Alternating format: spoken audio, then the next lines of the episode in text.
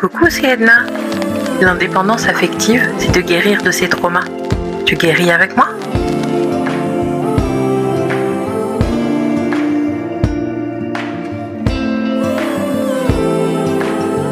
Coucou toi Bienvenue dans ce nouvel épisode de Indépendance affective. Aujourd'hui, je vous accueille pour vous parler d'un thème que j'ai changé à la dernière minute. Et oui, j'avais prévu un tout autre thème pour euh, cette semaine, mais au fur et à mesure de ma journée, euh, d'autres pensées et questionnements me sont venus et je voulais les partager avec vous. Pendant mon rangement de ce jour, euh, je suis tombée sur des anciens carnets, des lettres, des échanges que j'ai eus avec des amis, des to-do list, des pensées. J'ai énormément de carnets et au fur et à mesure des années, du temps qui passe, j'y note mes pensées, des pensées fugaces, des to-do list, euh, des idées que j'ai euh, d'entreprise. Euh, je suis aussi tombée sur des lettres parce que pendant un moment, j'avais créé une sorte de club épistolaire. Et ça m'a fait un peu revenir sur mon enfance, mon adolescence et mes jeunes années d'adulte. Donc remettre le nez là-dedans, ça m'a fait rappeler que euh, depuis petite, j'ai toujours été un peu euh, la fille bizarre, trop sensible, trop timide. Euh, j'avais pas beaucoup beaucoup d'amis. Des fois j'ai été moquée. Et je me suis un peu construite comme ça, discrète, et à beaucoup écrire euh, à côté. Du coup, je lisais aussi beaucoup pour m'évader. J'étais beaucoup dans mon imaginaire. Euh, j'avais une écriture pas soignée, mais ça, euh, j'avais toujours des remarques dessus de mes professeurs. Hum, au-delà de l'écriture aussi, j'étais pas soignée, j'ai toujours été bordélique mon casier ressemblait à rien et j'avais souvent des remarques là-dessus.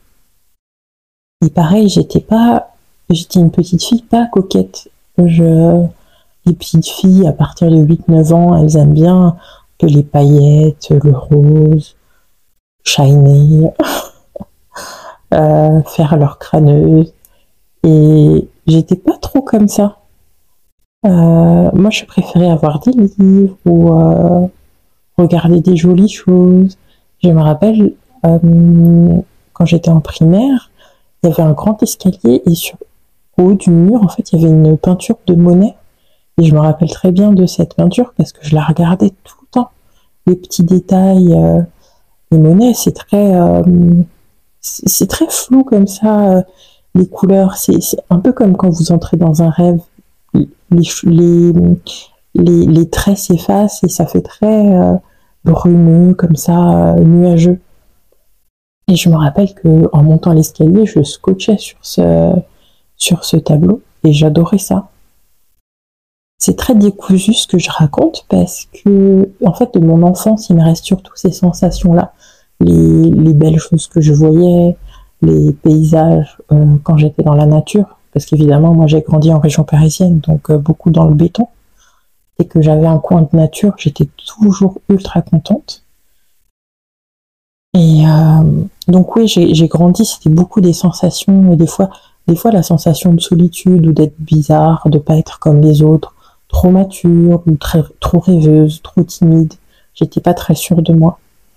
Et quand je suis arrivée euh, donc au collège, je suis allée faire euh, du théâtre pour être un peu moins timide parce que j'avais aussi envie d'aller vers les autres, mais je savais pas comment faire. J'ai toujours l'impression d'en être là, même encore à l'âge adulte. Je suis moins timide, certes, mais j'ai toujours du mal à aller facilement vers les autres. Je vais toujours me sentir moins bien, pas assez intéressante. J'avais cette, cette sensation-là quand j'étais petite parce que je partageais pas forcément les mêmes euh, les mêmes goûts que les autres ou j'avais pas les mêmes centres d'intérêt forcément. Et en plus, comme je lisais beaucoup, et je lisais pas forcément des livres de mon âge, je lisais toujours des soit des, des, romans pour adultes ou euh, quand j'avais 8-9 ans, je lisais des, romans d'ados. Donc j'avais un imaginaire qui dépassait déjà mon âge. Et en plus, je me souviens aussi que j'étais pas, je pense que j'étais pas plus appréciée que ça de mes profs.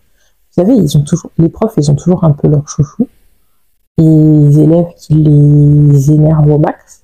Et après, il y a les élèves dans la masse. Moi, j'étais l'élève de la masse. Je, je faisais pas une impression de fou.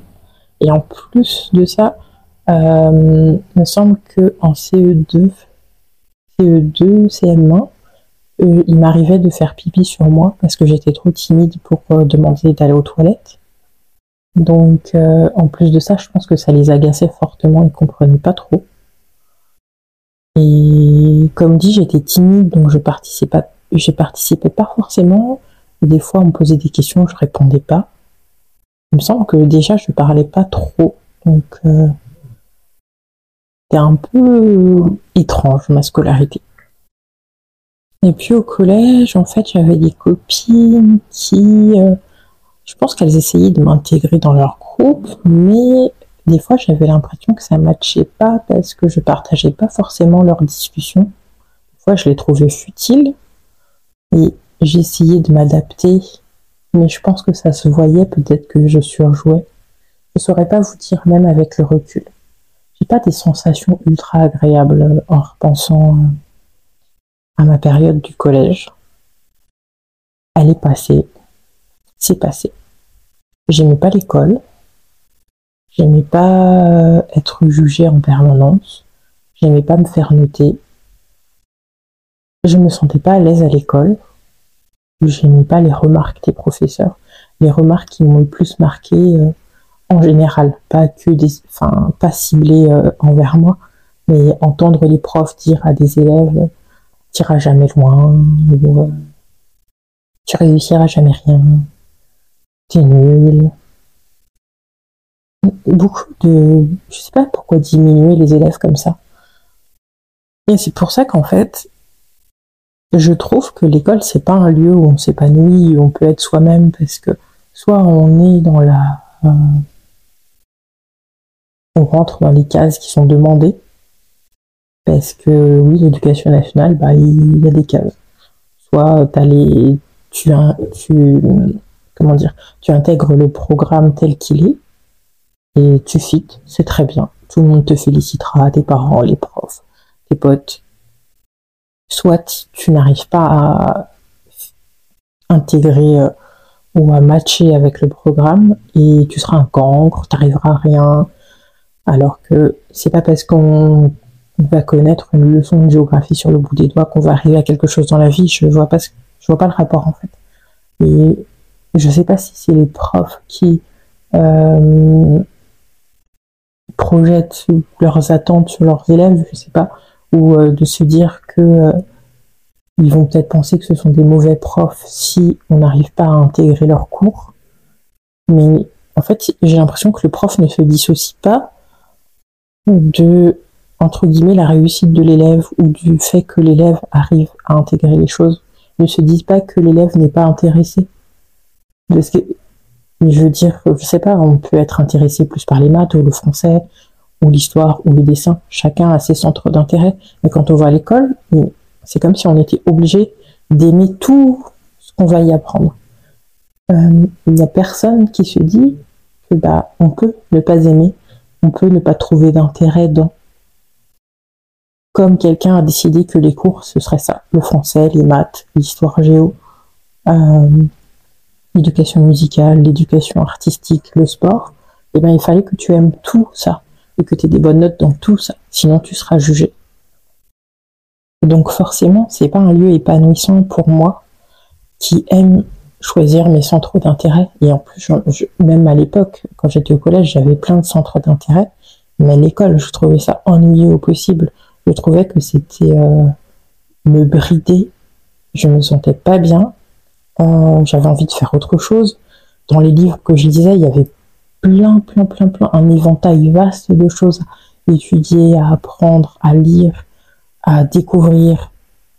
Et l'école, c'était tellement euh, une fenêtre si petite sur le monde. Et puis on ne pouvait pas contredire les profs, on ne pouvait pas apporter une autre lumière. C'était euh, comme si ce qu'ils nous disaient, c'était ça, c'était la parole d'évangile. Et moi, j'ai toujours été contre ça.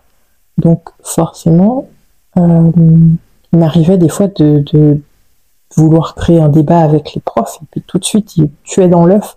Donc, en plus de éteindre une flamme, et eh ben, ça te fait sentir mal et ça tue ton estime de toi. C'est comme si ce que tu avais à dire ne comptait pas, ce que tu pensais ne compte pas. Euh, et voilà, du coup, tu grandis comme ça. Donc, on grandit dans le monde en tant qu'enfant en se disant que ce que nous, on est ne compte pas, ce qu'on aime ne compte pas, que ce qui compte, c'est ce que les autres aiment, ce que les profs aiment, ce que les parents aiment. Donc, ouais, même encore maintenant, je suis fâchée contre le milieu scolaire parce que c'est très. Euh, réducteur. Ouais, c'est ultra réducteur. Et euh, récemment, en fait, j'ai eu un débat avec une amie qui travaille dans l'éducation nationale parce que euh, une petite fille de 3 ans sur son bulletin, déjà à 3 ans on a des bulletins, un non-sens pour moi, mais bref. Et la maîtresse avait écrit que la petite, elle était performante dans ses apprentissages. Et pour moi, c'est une violence rare. Enfin, à quel moment un enfant de 3 ans est censé être performant?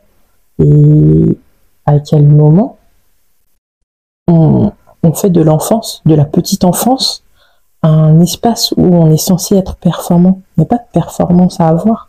Un enfant, c'est un enfant. Peux pas être performant dans l'enfance. L'enfance, c'est de l'apprentissage, mais c'est de l'innocence, c'est du partage, c'est de la curiosité en aucun cas il n'y a de performance à avoir à 3 ans. Et encore moins parce que quelqu'un à l'éducation nationale a décidé que euh, en maternelle, ça devait devenir euh, vraiment la pré-école. Alors que on, y arrive bien assez tôt à tout ça. Que la maternelle, ça devrait être euh, de l'apprentissage du jeu, se socialiser, de la créativité et en aucun cas de la performance. Et notamment, performance, pour moi, c'est un mot à connotation euh, d'entreprise ou de sport. On n'a pas collé ça à des enfants. Les enfants, c'est pas performant. Un enfant, c'est un enfant. Et c'est ça, en fait, je trouve qu'on casse l'enfance. C'est comme si on n'avait plus le droit d'être enfant. Et notamment en France, où il y a cette maternelle, où on n'en fait plus un lieu d'apprentissage de la sociabilité et de la créativité, on en a fait, du coup, un lieu de performance. Et pour moi, ça, c'est d'une violence rare. Que si déjà on doit subir la scolarité de ces 6 ans à ces 18 ans, en ayant cette violence, ce, cette fermeture d'esprit, ce, ces jugements en permanence, eh ben, laisser les enfants de maternelle être des enfants et encore des bébés. Ne, ne, cherchons pas la performance en eux. Donc en fait, euh, tout ça pour en venir au fait que là, à l'âge de 38 ans, euh, après euh, donc mon burn-out, je découvre que je suis peut-être TDAH. Après ça, c'est tout un cheminement encore un diagnostic qui doit être posé. Hum, donc TDAH, c'est un trouble de l'attention euh, avec hyperactivité. Et tout ça, ça se situe dans la neuroatypie. Donc en ce moment, je fais beaucoup de recherches là-dessus. Je poste beaucoup, je crée beaucoup de contenu sur Instagram autour de la neuroatypie parce que euh, ça me parle et ça, ça, ça, m'apporte des explications et que ça me met en lumière des choses qui jusque-là étaient quelque part, je dirais pas souffrance, mais euh, de l'incompréhension, beaucoup d'incompréhension. Pour vous donner une définition, comme je fais d'habitude, donc la neuroatypie euh, désigne les personnes qui ont un système nerveux différent de la norme. Donc oui, c'est bien différent de la norme, c'est-à-dire que le, cerveau fonctionne différemment, les, les ressentis sont différents, la façon de fonctionner est différente. Et moi, jusque bah, à mon âge actuel, dit 38 ans, je pensais que j'étais euh, pas quelqu'un de motivé, pas quelqu'un de discipliné. Je pensais que j'étais tête en l'air. Euh, je pensais que j'avais des gros soucis d'organisation. Je pensais que j'étais bordélique. Je pensais que j'étais pas stable, que oui, j'avais plein, plein, plein, plein d'a priori comme ça sur moi-même et qui font culpabiliser, qui font sentir mal, qui affaiblissent encore plus l'estime de moi-même.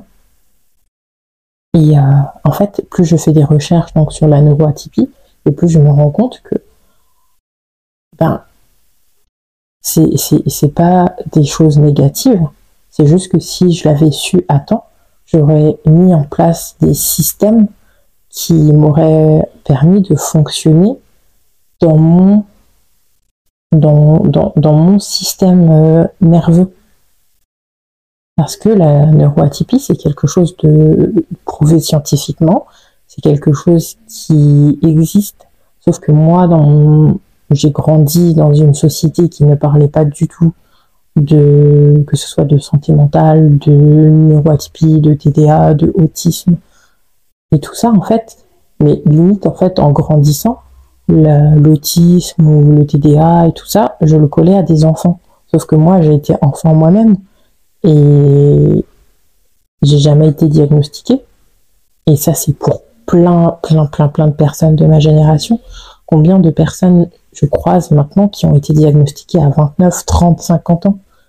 Vous imaginez toute la souffrance que tu portes de ton enfance jusqu'à tes 50 ans en, te suradaptant pour paraître normal, ce qui crée des souffrances, une faible estime de soi parce que tu as l'impression de ne pas être normal, d'être paresseux, d'être euh, pas organisé, d'être euh, quelqu'un qui est complètement différent des gens. Et quand tu te compares aux autres, tu as l'impression d'être beaucoup moins bien. Alors que non, tu es juste différent et que personne ne t'a dit que ta différence était normale. Donc, je ne vais pas détailler dans ce podcast toutes les différences qui ont attrait au TDAH. C'était simplement une réflexion par rapport au cheminement que j'ai eu d'une enfance où je me suis sentie toujours bizarre, une adolescence encore plus bizarre, une jeune adulte qui euh, paraissait pas stable, qui ne fonctionnait pas comme les autres, qui se sentait mal. Euh, et en fait, je, me suis toujours suradaptée euh, pour coller à ce qu'on attendait de moi.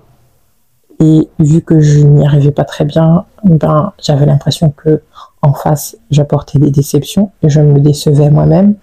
Et du coup, c'est un cercle vicieux, comme ça, encore et encore et encore, jusqu'à en arriver à mon âge actuel, où je trouve des réponses. Mais c'est aussi douloureux de me dire que je ne les ai pas trouvées avant, et que je n'avais pas compris ça avant. Mais avant, on n'en parlait pas. Et encore, je vois maintenant des gens, vu qu'on en parle de plus en plus, et qu'on on, arrive à le dire, il y a des gens qui arrivent à dire que c'est une mode, mais c'est pas une mode, c'est 40 euh, ans, 50 ans, et je parle même pas des générations d'avant, mais c'est 50 ans de souffrance de gens qui euh, ont essayé de se mettre dans la peau de personnes qui ne sont pas. Et je sais pas si vous imaginez la, la souffrance de ça et les traumas que ça engendre. Heureusement, on est en 2024, on commence à en parler et euh, les gens entendent ces mots-là.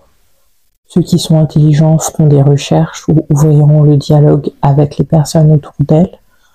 Euh, les gens qui sont fermés d'esprit et qui pensent que c'est une mode ou euh, qui pensent qu'on se met dans des cases, eh ben, ils ne comprennent pas ce que c'est de découvrir une identité à part entière tard et qui permet de poser les choses et de se dire que si j'ai ça, c'est parce que ça.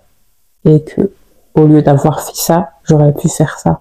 Mais maintenant, je sais que je peux le faire, donc je vais le mettre en place. Et c'est tout un système à revoir, c'est des fonctionnements à revoir, c'est des choses à accepter, des choses à se pardonner. Et euh, voilà. Le, le, le temps du cheminement positif est arrivé, le temps du dialogue est arrivé, le temps de dire est arrivé et le temps de la compréhension est arrivé. Et pour ça, je suis contente. Après, j'ai soulevé plein de choses dans cet épisode entre mon rapport à la scolarité, mon rapport à la vision qu'on a de, l'enfant, euh, et puis bah, ma vie de, d'enfant, d'ado, de, jeune adulte, c'était très brouillon, mais comme je vous ai dit, c'était vraiment des choses qui me sont revenues euh, en fouillant, en rangeant et en, en, ouvrant mes carnets comme ça au hasard. Et vu que je fais le cheminement euh, actuellement, et ben, c'est pour ça que ça paraît encore brouillon. J'ai beaucoup à travailler, j'ai beaucoup à découvrir encore. Mais euh, ça permet d'ouvrir la porte pour d'autres personnes qui m'écoutent et qui vivent la même chose, qui ont vécu la même chose et qui ont besoin de se comprendre. Et eh bien, maintenant on peut. On a accès aux informations, on a accès aux choses et on peut se faire diagnostiquer. Euh, je vais m'arrêter là pour cet épisode. Merci de m'avoir écouté. J'espère que ça aura eu euh, une résonance en vous ou que au moins que vous avez trouvé ça intéressant. Et je vous dis à la semaine prochaine.